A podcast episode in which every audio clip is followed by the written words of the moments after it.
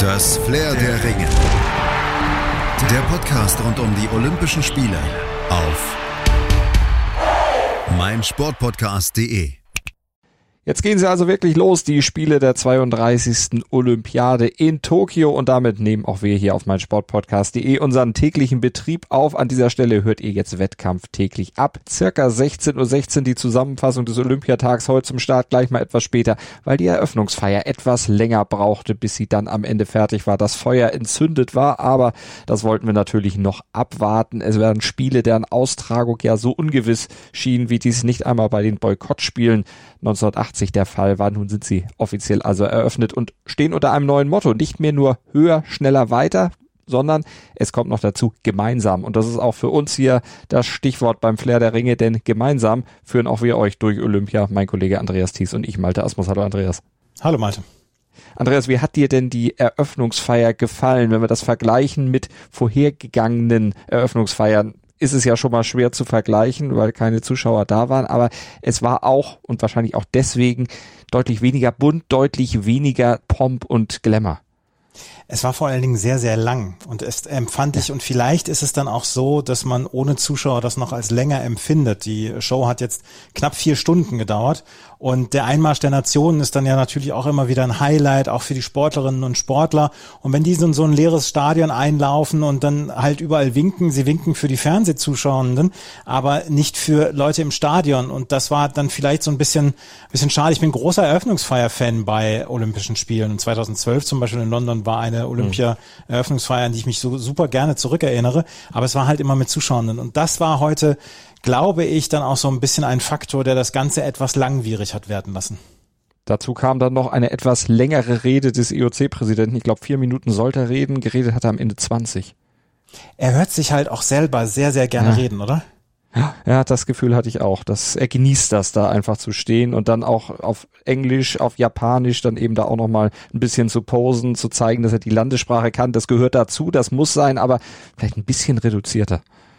Ich habe gedacht, ähm, ich habe gedacht, dass das äh, Thomas Bach das vielleicht auch gar nicht so unangenehm ist, dass gar keine Zuschauerinnen im Stadion sind. So kann er nicht ausgebuht oder ausgepfiffen werden. Jetzt sind die Japaner ein eher höfliches Volk und ich weiß nicht, ob es mhm. dazu gekommen wäre, aber er ist ja im Moment eine der verhasstesten Personen in Japan, weil er diese Olympischen Spiele durchgedrückt hat gegen jeglichen Widerstand und die, dass die Spiele stattfinden müssen und so weiter. Und vielleicht war ihm das gar nicht so unrecht und dann hat er sich gedacht, ach komm, das ist mhm. meine Show und jetzt werde ich das mal ähm, für mich dann auch so ein bisschen ja verarbeiten und dann 20 Minuten sprechen und ähm, Thomas Bach macht nicht den besten Eindruck. Auf, auf wenige macht er im Moment einen guten Eindruck. Mhm.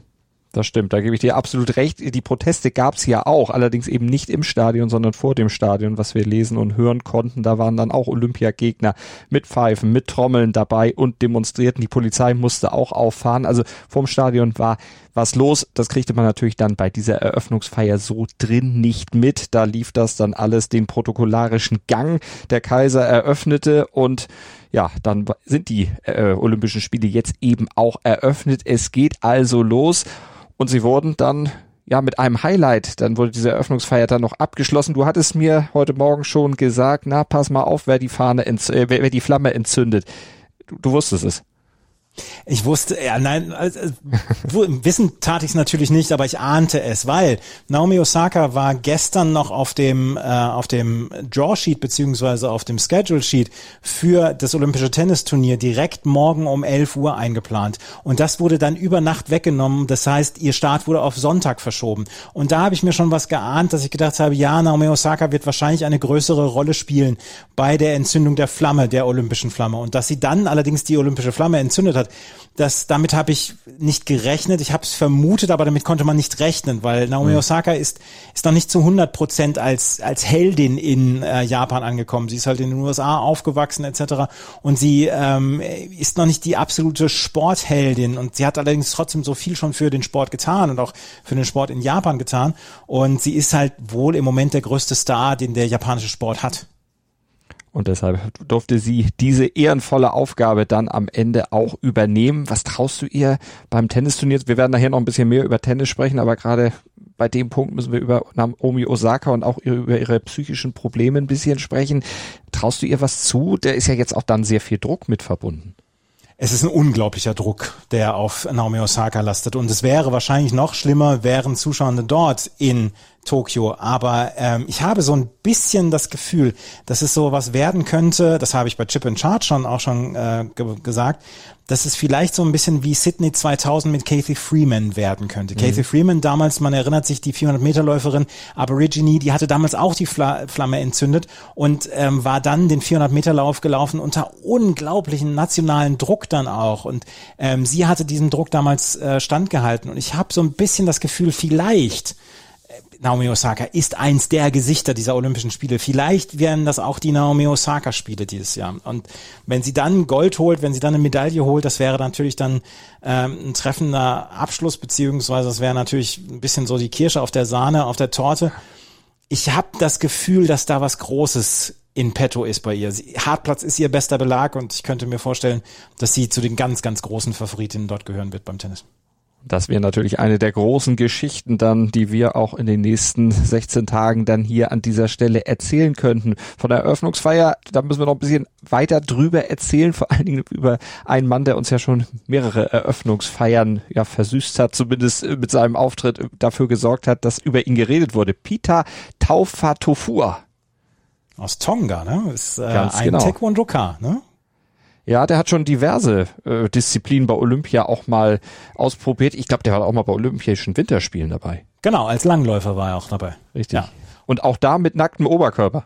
Ja, und dass er jetzt nur wieder beim Taekwondo mitmacht, ist dann auch ein bisschen enttäuschend. Ich hatte gehofft, dass er eine andere Sportart machen würde. Ja. Vielleicht Badminton oder so. bisschen langweilig, dass er sich da nicht noch was Neues hat ausgedacht. Äh, und auch, auch die Klamotte, ja auch immer gleich, aber das ist dann auch irgendwo eine Beständigkeit, die auch in dieser Zeit durchaus mal ganz wohltuend ist. Ja, absolut. Und das ist eine, ähm, das ist eine Geschichte, die ja toll ist, die dann ja auch so ein bisschen zeigt, Olympia ist eine bunte Geschichte. Wir haben die ganzen ozeanischen Nationen gehabt, Vanuatu, Kiribati. Wir erleben natürlich Nationen dann auch in verschiedenen Sportarten, die wir sonst nicht erleben. Und das macht dann natürlich auch, ähm, das macht dann natürlich auch Olympia so reizvoll dann ja auch. Mhm. Und wir haben einen französischen Fahnenträger gesehen, der einen Backflip gemacht hat. Also es waren ein paar durchaus imposante Bilder, die da bei der Eröffnungsfeier dann auch auf die Fernseher gebracht wurden. Und wir haben Laura Ludwig gesehen und Patrick Hausting, die nicht gestolpert sind, die die Fahne nicht kaputt gemacht haben, was sie befürchtet hatten. Es ist alles gut gegangen. Es ist alles gut gegangen. Laura Ludwig war, glaube ich, wirklich stolz wie Bolle, ja. die Fahne hier äh, mit reinzutragen. Einige Tennisspielerinnen und Spieler waren auch vor Ort. Alexander Zverev, Kevin Krawitz habe ich gesehen in der Menge. Und ähm, ja, das, das war toll. Das hat Spaß gemacht. Und äh, ich habe, ich habe die kamerunischen Kostüme bewundert beziehungsweise die kamerunischen ähm, ja, Anzüge etc. Und das war, das war toll. Also ich, wie gesagt, ich mag den Einmarsch der Nationen unglaublich gerne in Anbetracht der Umstände dann wirklich eine durchaus passende Eröffnungsfeier. 11.000 Athleten aus 205 nationalen olympischen Komitees werden in diesem Jahr bei Olympia mitmachen. In Rio waren es noch 206 IOC-Mitgliedsländer, die dabei waren. Nordkorea hatte ja kurz vorher zurückgezogen aus Angst vor der Corona-Pandemie. Kein Team geschickt. Die Russen werden nicht unter russischer Flagge starten, das ist ja auch bekannt. Sie werden unter der Bezeichnung Rock antreten. Russian Olympic Committee werden sie genannt. Und ähm, ja, Russland ist für vier Jahre gesperrt worden von Olympischen Spielen und man möchte aber die ähm, Sportlerinnen und Sportler nicht in Sippenhaft nehmen. Deswegen durften alle die, die dann nicht positiv getestet sind, beziehungsweise die sich nichts haben zu Schulden kommen lassen, dürfen natürlich dann dabei sein.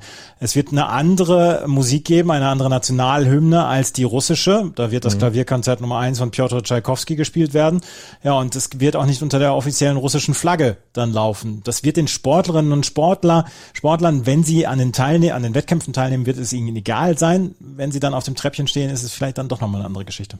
Bisschen komisch und es werden sicherlich einige Athletinnen und Athleten aus Russland dann dort oben stehen. 50 Medaillen hat man angepeilt. Man möchte gerne Platz drei mindestens im Medaillenspiegel einnehmen und ich könnte mir vorstellen, die ein oder andere Goldmedaille wird auch mit dabei sein. Und es gibt ein 29-köpfiges Flüchtlingsteam des IOC. Ja, und das war gleich als erstes nach Griechenland wurde dieses Team dann reingerufen. Und da sieben von den äh, geflüchteten Sportlern und Sportlerinnen leben auch in Deutschland. Und das war eine ganz tolle Geschichte, das äh, Refugee Team und ja, wünschen wir ihnen größtmöglichen Erfolg. Das machen wir und allen Teilnehmern natürlich saubere Spiele, gute Spiele, möglichst gesunde Spiele, dass da auch dann das Thema Corona nicht zu oft dann in den Fokus rücken wird, obwohl ja zum Anfang da wird es schon noch einiger Mal, einige Male dann thematisiert werden, auch bei uns gleich im zweiten Teil unserer ersten Folge vom Flair der Ringe hier auf meinsportpodcast.de. Schatz, ich bin neu verliebt. Was? Drüben. Das ist er. Aber das ist ein Auto. Ja, eben. Mit ihm habe ich alles richtig gemacht. Wunschauto einfach kaufen, verkaufen oder leasen. Bei Autoscout24. Alles richtig gemacht. Vernimmt sich, was man will, dann wilde Gerüchte entstanden. Fast nichts davon stimmt. Tatort Sport. Wenn Sporthelden zu Tätern oder Opfern werden, ermittelt Malte Asmus auf meinsportpodcast.de. Folge dem True Crime Podcast, denn manchmal ist Sport tatsächlich Mord. Nicht nur für Sportfans. Jetzt sind sie also eröffnet. Endlich aus Sicht der Athleten nach einer 15-monatigen Hängepartie geht's dann also los mit Tokio 2021 muss man ja jetzt sagen das ganze Spektakel vor einem Jahr wurde es ja dann abgesagt. Wie gesagt, 15 Monate diese Hängepartie. Ich kann die Erleichterung der Athletinnen und Athleten darüber wirklich verstehen, muss aber auch sagen, beim Einmarsch der Nation, ich habe so ein bisschen ein mulmiges Gefühl gehabt. Keiner kann ja wirklich sagen, wie sich das mit Corona da noch entwickelt in Tokio. Die ersten Zahlen sind ja nicht gerade mutmachend. Andreas, wie ist dein Gefühl? Mein Gefühl ist ein ähnliches. Wir haben die täglichen Zahlen oder wir bekommen ja die täglichen Zahlen neu dazu immer.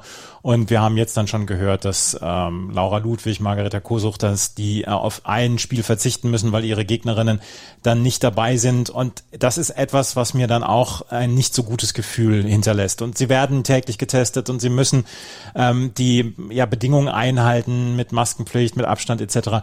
Und trotzdem hat man ein, ein mulmiges Gefühl. Hoffentlich wird das kein Superspreader-Event unter Athleten, weil was passiert, wenn wir in fünf, sechs Tagen dann in irgendeiner Weise tausend Fälle haben oder so? Mhm. Das würde für mich dann so, so eine Geschichte bedeuten, wo ich sagen würde, dann verliert dieses Olympia 2020, Schrägstrich 2021 dann auch sehr viel an Wert. Ja, definitiv. Also wie gesagt, zwei Herzen schlagen da auch wirklich in meiner Brust. Das eine das mulmige Gefühl, das andere die Vorfreude, dass es jetzt endlich losgeht und auch die Vorfreude auf diese typischen Olympiasportarten. Gut, Leichtathletik kriegt man auch sonst noch im Jahr, aber es ist bei Olympia eben immer noch was Besonderes, selbst ohne Zuschauer aus meiner Sicht und Schwimmen natürlich auch und dann diese ganzen kleinen Sportarten, die man sonst eben nicht so sieht. Auf welche freust du dich besonders? Also ich bin ein großer Fan des Kanuslaloms zum Beispiel. Mhm. Das ist jetzt mal so eine, so eine Randsportart, die wir wirklich maximal alle zwei Jahre mal im Fernsehen sehen, wenn es dann auch zum Beispiel Europameisterschaften gibt, wenn es mal einen kurzen Bericht gibt, eventuell mal in der Sportschau oder so. Das ist so eine Sportart, die ich unglaublich gerne gucke und was ich bei allen Sommerspielen seit 1992 eigentlich, wo ich kaum ein Spiel verpasse, ist Hockey. Hockey bei den Frauen, Hockey bei den Männern. Ich bastel mir ja meine Olympiatage, also jedenfalls da, wo ich noch nicht beruflich damit zu tun hatte, bastelte ich mir immer so ein bisschen um die ähm, Mannschaftssportarten drumherum, wo deutsche Mannschaften dann auch mit dabei sind. Mhm. Basketball haben wir dieses Mal dabei mit den Männern, wir haben die Handballer dabei, äh, wir haben die Hockey-Damen, Hockey-Herren dabei, wir haben die Fußballer dabei und so kann man sich so ein bisschen den, den Olympiatag dann auch um diese Mannschaftssportarten drumherum bauen und darauf freue ich mich halt sehr. Also Hockey ist, ist wirklich so eine Sportart, die ich unglaublich gerne schaue, wenn es Olympia ist. Tischtennis natürlich in dieser Woche, die, was wo es morgen anfängt. Also das sind so schon einige Sportarten, auf die ich mich sehr freue. Was ist bei dir? Ja, ist ähnlich so. Also auch Hockey ist definitiv was, was ich mir gerne angucke, dann alle vier Jahre und wo ich jetzt auch wieder so einen kleinen Vorgeschmack gekriegt habe, als ich mich neulich mit Timo Orus von der deutschen Nationalmannschaft dann auch für ein Interview hier fürs Flair der Ringe unterhalten habe. Der hat mich so ein bisschen wieder in die Richtung gebracht, dass ich sage, Mensch, da habe ich richtig, richtig Bock drauf. Fußball gucke ich ja normalerweise auch ganz gerne. Jetzt bei Olympia nicht. Ich bin da eigentlich, ja, wenn, wenn man so dieser Umfrage, die die äh, Kollegen vom SID neulich veröffentlicht haben, glauben darf, in guter Gesellschaft. Die Mehrheit der Deutschen interessiert sich bei Olympia weniger für Fußball. Wie ist es bei dir? Du hast eben gesagt, du baust auch um Fußball so ein bisschen deinen Tagesplan. Ja, ich habe 2016 in Rio zum Beispiel habe ich die Spiele von der deutschen Nationalmannschaft damals sehr gerne geguckt. Jetzt haben wir einen eher schlechten Auftakt gehabt für die mhm. deutsche Fußballnationalmannschaft. Aber Fußball ist so eine dieser Sportarten, die ich eher am Rande verfolge, wo ich wirklich auch nur ganz punktuell Spiele schaue. Bei Hockey kann es schon mal sein oder Volleyball zum Beispiel, was ich auch total gerne mag, dass ich da auch mal mehr Spiele schaue, weil ich die dann auch eher wenig sehe. Aber Fußball ist wirklich eine Sportart, die mit am Schluss für mich kommt von vom Interesse her. Mhm. Dann lieber dann auch solche neuen Sportarten Sportarten wie Skateboard dann mit dabei haben oder Taekwondo mal reinschauen. Fechten gucke ich sehr, sehr gerne. Also da gibt's genug andere Sportarten, die man sich anschauen kann, die man sehr gerne schaut und weil sie Olympia oder weil es bei Olympia ist, wir haben natürlich die Ankersportarten, Schwimmen und Leichtathletik, ähm, da fällt Fußball dann schon hinten rüber und äh, dafür ist Olympia dann ja auch da, dass man diese Sportarten dann ein bisschen, ein bisschen genauer verfolgt und Fußball hat man das ganze Jahr. Schießen, das ist auch sowas. Das gucke ich bei Olympia auch unheimlich gerne. Gibt ja auch immer aus deutscher Sicht Medaillenchancen da und auch Medaillen. Also da gucke ich auch immer sehr gerne rein. Und die Schützen, die sind mir seit 2016 Rio so ein bisschen ans Herz gewachsen. Die haben da ja für einige Medaillen gesorgt, die, die dir vielleicht am Ende wehgetan haben, oder? Ja, wir hatten damals eine Wette laufen 2016. ähm, wir haben ja diverse Sportarten getrennt voneinander betreut und ähm, wir haben eine Wette damals gemacht, wer gewinnt mehr Medaillen mit seinen betreuten Sportarten und da hast du durch Schießen dann sehr, sehr frühen Vorteile gehabt. Aber was du auch gesagt hast, ist, die, die einem ans Herz wachsen. Ich habe damals mit dem äh, Präsidenten vom Deutschen Fünfkampfverband habe ich damals mhm. gesprochen und ähm, ich habe diese Fünfkampfwettbewerbe habe ich mit sehr großem Interesse damals verfolgt und wird natürlich dieses Jahr auch wieder dabei sein. Also ähm, 2016 hat er sehr geprägt, auch mit den deutschen Handballern damals. Und Olympedia ist ja dann auch etwas gewesen, was uns in der Vorbereitung dann sehr mit diesen Sportarten nochmal verbunden hat, sich in die Regelwelt dieser Sportarten nochmal reinzufuchsen, in die Geschichte. Also könnt ihr ja auch gerne nachhören noch bei uns in den älteren Folgen beim Flair der Ringe einfach mal durch den Feed scrollen. Aber Olympia will ein Erbe hinterlassen. Bei uns hat 2016 das Erbe, du hast es eben gesagt, schon hinterlassen. Thomas Bach, der IOC-Präsident, sagt das ja auch immer. Er möchte mit den Spielen ein Erbe hinterlassen. Wir hoffen, dass es 2021 in Tokio eben kein verseuchtes Erbe wird. Aber wir gehen die Spiele mit Optimismus an und haben dann ja auch jeden Olympiatag hier 16.16 Uhr 16, ungefähr für euch die Tageszusammenfassung dann parat. Kann natürlich mal sein, dass sich das durch aktuelle Ereignisse ein bisschen nach hinten verschiebt, aber der Podcatcher eurer Wahl schaut einfach mal rein. Ab 16.16 Uhr 16 an jedem Wettkampftag. Und dann gucken wir auch mal, was dann jetzt der morgige Tag vielleicht bringen könnte. Unter anderem vielleicht ja auch schon die Antwort auf die Frage, wer gewinnt das erste deutsche Edelmetall. Elf Entscheidungen stehen morgen an. Zumindest bei dreien gibt's ja dann auch deutsche Möglichkeiten und Chancen. Im Schießen haben wir einige Chancen, oder? Da, da bist ja, du natürlich ja. jetzt der Ansprechpartner Nummer eins. Ja, Christian Reitz ist zumindest mit am Start morgen mit der Luftpistole. Allerdings ist das nicht seine Spezialdisziplin. Er ist ja eigentlich der Mann für die Schnellfeuerpistole. Da hat er 2016 in Rio ja Gold geholt. Aber mit der Luftpistole, da könnte durchaus auch was drin sein. Auch wenn die sportliche Leitung vom Deutschen Schützenbund jetzt für Tokio ein bisschen tiefer stapelt als für Rio. Damals hatte man fünf Medaillen geholt, drei goldene. Jetzt werden erstmal zwei Medaillen angepeilt. Eine bei den Schützen mit Pistole oder Gewehr und dann eben auch bei den Bogenschützen und Schützinnen. Und die sind ja morgen dann auch noch am Start, nämlich mit dem Mixteam. Und das ist was Neues. Das ist was Neues, einer der Wettbewerbe, die jetzt äh, dann auch im, im Zuge dessen aufgekommen sind, dass das IOC gerne eine 50-50-Teilung unter Athleten und Athletinnen haben möchte. Und deswegen ist dieser Mixed-Wettbewerb eingeführt worden. Und eigentlich hatte man ja so ein bisschen drauf gehofft, auch wegen der Story, dass das Ehepaar Unruh im Mixed-Wettbewerb mhm. antreten wird. Aber Lisa Unruh hatte keinen so guten Vorkampf beziehungsweise Qualifikation. Und äh, von einem Land ähm, ja, qualifizieren sich die beiden besten Athleten mhm. jeweils und da haben wir dann natürlich eine andere Kombination und eine andere Konstellation dann jetzt heute gehabt.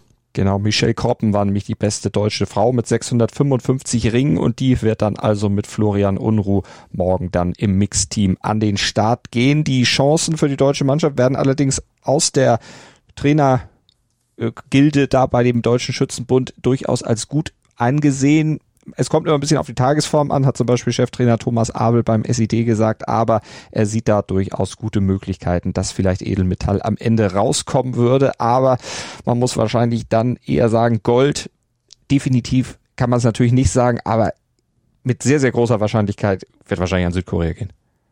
Ja, ähm, das sind die Top-Favoriten und es gab dann gleich mal in der Quali einen olympischen Rekord an San, die Südkoreanerin, die schon mal mit 680 Punkten den olympischen Rekord neu aufgestellt hat und ähm, bei den Herren sind es drei unter den besten vier, da hat sich nur ein US-Amerikaner äh, reingeschummelt in diese in diese Troika der Südkoreaner und bei den Frauen sind die ersten drei Plätze sind Südkoreanerinnen und das ist das ist schon äh, mhm. das ist schon richtig gut. Seit 1972, seit Bogenschießen wieder olympisch ist. 29 Medaillen für Korea. Ja, Goldmedaillen. Ja, das ist schon sehr, sehr, sehr stark, was die Südkoreaner und Südkoreanerinnen da im Bogenschießen abziehen. Aber stark ist hoffentlich auch das, was Maximilian Schachmann im Radsport machen wird, denn der gilt als einer der Mitfavoriten fürs Straßenrennen, fürs olympische Straßenrennen. Das steigt dann morgen auch schon. Also da muss man ein bisschen früher aufstehen, beziehungsweise gar nicht zu Bett gehen. 4 Uhr deutscher Zeit morgens, da geht's dann los mit diesem Straßenrennen über hügelige 234 Kilometer und die müssen bei schwüler Hitze absolviert werden. Es geht auch über den Mount Fuji rüber und die Schlüsselstelle da wird mir schon schlecht, wenn ich das höre. 32 Kilometer vor dem Ziel, da geht's fünf Kilometer lang mit 11,5 Prozent durchschnittlicher Steigung auf den Mikuni-Pass hoch. Boah.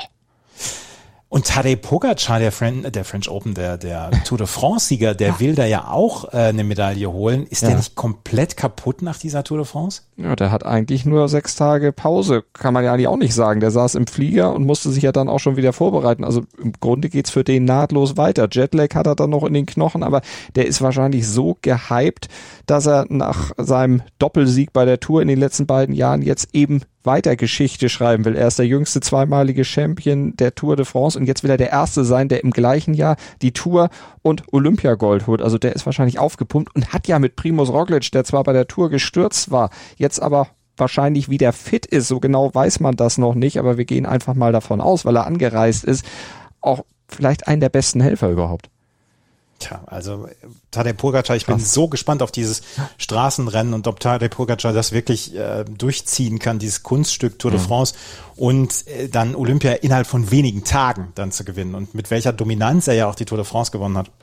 Stark. Ja. Wobei unser Radsportexperte Manfred Munk bei Stand jetzt mir erzählt hat, dass ja die ersten zwei Wochen von Pogacar wirklich Topform war. Danach ging es mit ihm formmäßig so ein bisschen bergab. Er hat dann nur noch das getan, was er wirklich tun musste hat aber wohl auch so ein paar Leistungsstellen gehabt, aber das alles trotzdem immer noch auf sehr, sehr hohem Niveau. Also ich glaube, abschreiben müssen wir ihn deswegen nicht für das Rennen. Da geht einiges, genauso vielleicht wie bei Richard Carapaz, der ja bei der Tour dann auf den Bergen mit Pogacar so ein bisschen mithalten konnte, immerhin noch, am Ende natürlich auch keine Chance hatte, aber der jetzt bei Olympia den Nachteil hat, dass er da nicht die guten Helfer hat. Also da ist Pogacar dann schon ein bisschen ja, im Vorteil, genauso wie dann eben auch Max Schachmann, der ja dann Nikias Arndt an seiner Seite hat. Und für die Berge und für die Steigung dann Immanuel Buchmann. Und eigentlich sollte er auch noch Simon Geschke mit dabei haben, aber der Berliner, der wurde heute dann auf Corona positiv getestet, wird nicht mitfahren können, wird nicht an den Start gehen können und entsprechend Maximilian Schachmann dann auch nicht unterstützen können. Buchmann und Arndt damit die einzigen Helfer von Maximilian Schachmann. Alles Gute für Simon Geschke, schnelle Genesung von dieser Covid-Erkrankung. Glück im Unglück, dass bei den anderen Deutschen dann kein positiver Befund bei den PCR-Tests rauskam, stand jetzt alle dann an den Start gehen können, sich keiner weiter infiziert hat. Cash gesagt in einem ersten Statement, das ist wirklich hart, so kurz vor dem Wettbewerb aus dem Rennen genommen zu werden. Ich habe alle Hygieneregeln nach bestem Wissen und Gewissen eingehalten. Ich fühle mich körperlich auch gut, aber emotional ist das ein sehr schwarzer Tag für mich. Für mich bleibt jetzt nur den Jungs morgen ein ganz, ganz starkes Rennen zu wünschen. Und das tun wir auch. Tja, und wir sind sehr, sehr gespannt und ihr werdet es natürlich morgen erfahren bei Flair der Ringe um 16.16 Uhr gegen 16.16 Uhr mhm. in unserem neuen Podcast. Dort werden wir das Ganze dann natürlich aufarbeiten, genauso wie die anderen Entscheidungen und natürlich auch Vorkämpfe, weil ich habe mir den Zeitplan angeguckt und der Zeitplan ist ja morgen schon pickepacke voll, unter anderem ja auch Tennis, Tischtennis geht los, Bogenschießen, wir haben es schon erwähnt, Hockey geht los, Fechten haben wir, Beachvolleyball, also eine ganze, ganze Menge. Da können wir gleich noch mal kurz aufs Tennis gucken, weil das ist ja dein Steckenpferd. Auch viele Deutsche morgen im Einsatz.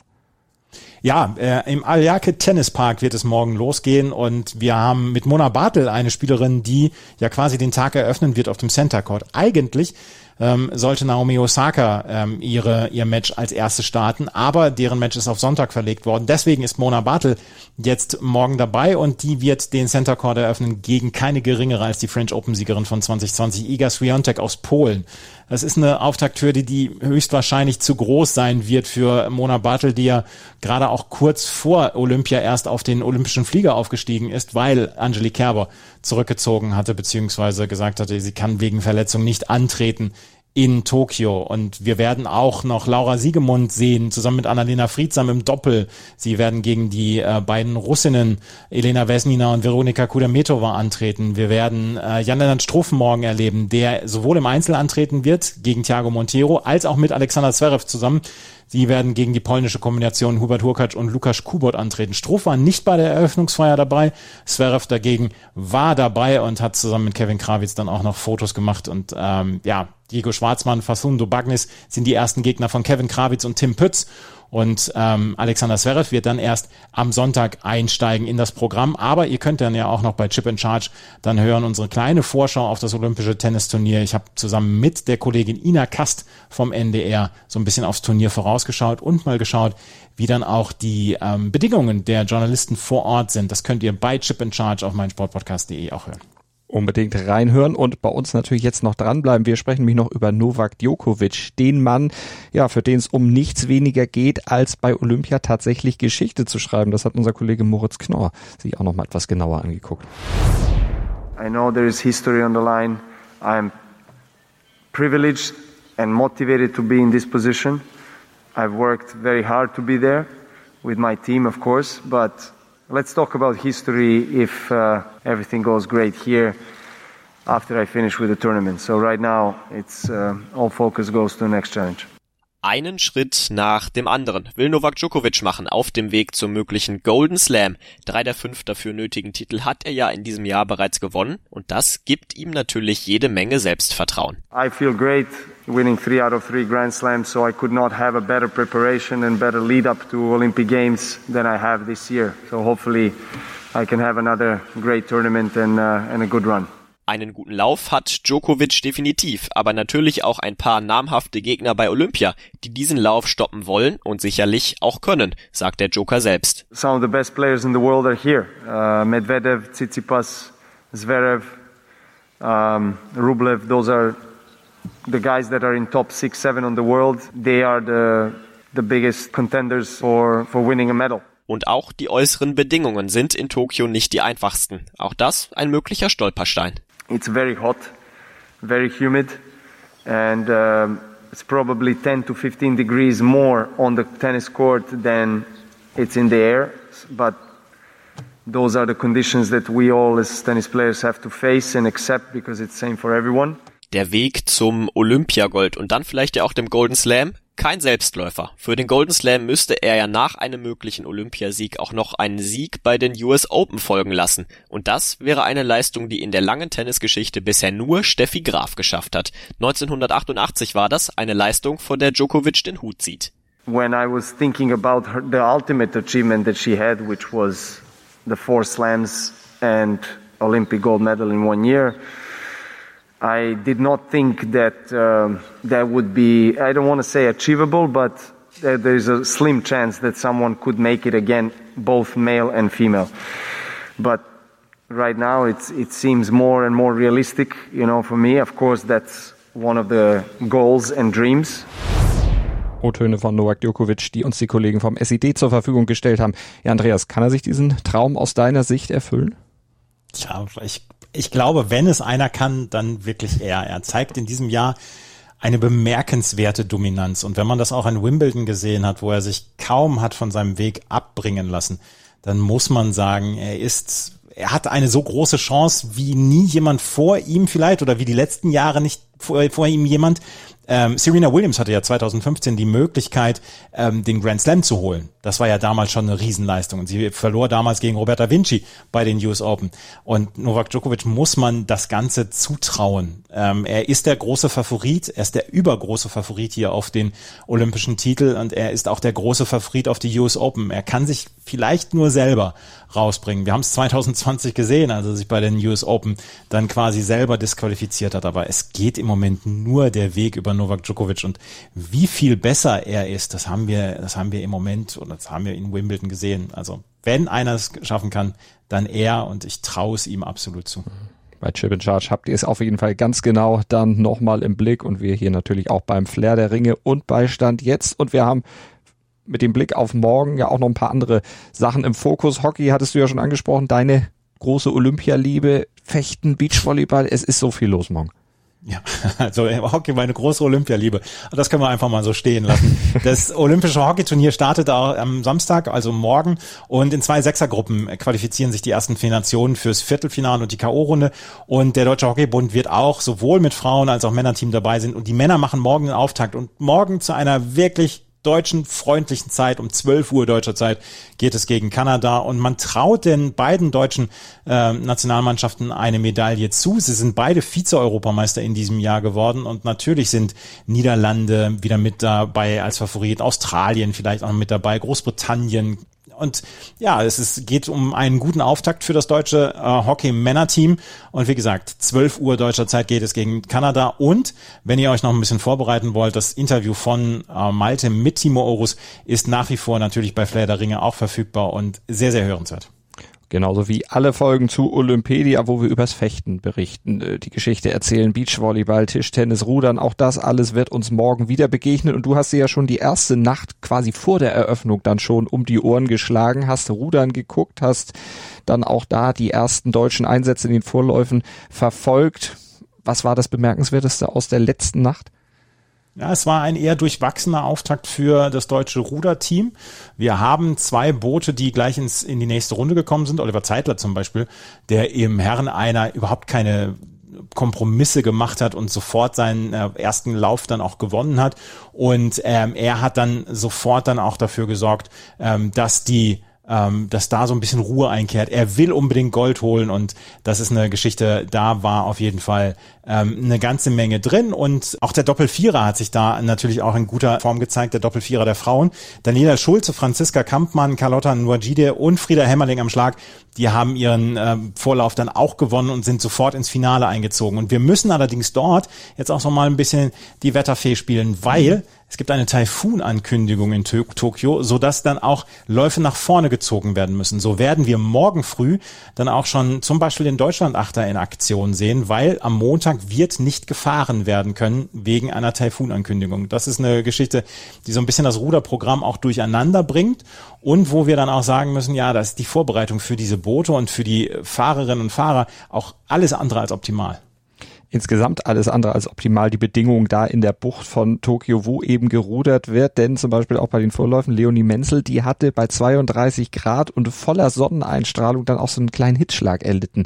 Ihr geht zum Glück wieder besser, aber das ist eine Gefahr. Entweder ist es zu heiß oder ist es zu windig. Also die Ruderer ganz besonders gebeutelt.